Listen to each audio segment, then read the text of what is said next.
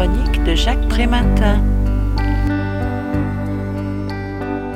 Même s'il n'existe pas de nosographie décrivant le syndrome de l'adolescent difficile ou du jeune en grande difficulté, on peut aisément repérer ce qui caractérise cette population, nous expliquent les auteurs de l'ouvrage intitulé Adolescents difficiles, penser et construire des partenariats. Cette population fonctionne dans l'immédiateté et l'égocentrisme, manifestant une très faible tolérance à la frustration. Elle privilégie l'agir sur la santé, se focalisant avant tout sur le présent. Elle éprouve sa valeur à l'aune du passage à l'acte, recherchant surtout la satisfaction de ses besoins primaires.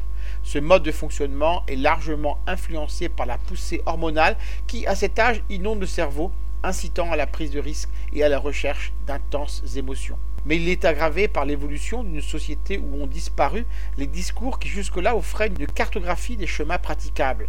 Depuis l'Antiquité jusqu'aux années 1950, l'autorité dominait et encadrait la liberté. Depuis, l'affranchissement d'un certain nombre de limites a fait reculer la puissance de l'interdit et l'individu est devenu légitime à se poser ses propres normes. L'adolescent compense l'insécurité intérieure induite par un comportement actif, lui donnant le sentiment d'être l'acteur de sa vie. On est passé d'une pathologie des conflits suscités par une société répressive à une pathologie du lien favorisée par une société libérale.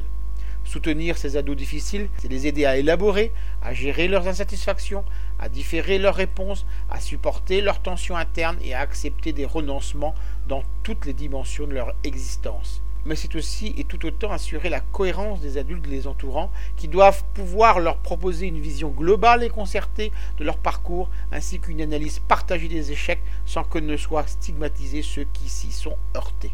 Je rappelle le titre de l'ouvrage que je viens de vous présenter, Adolescents difficiles, penser et construire des partenariats.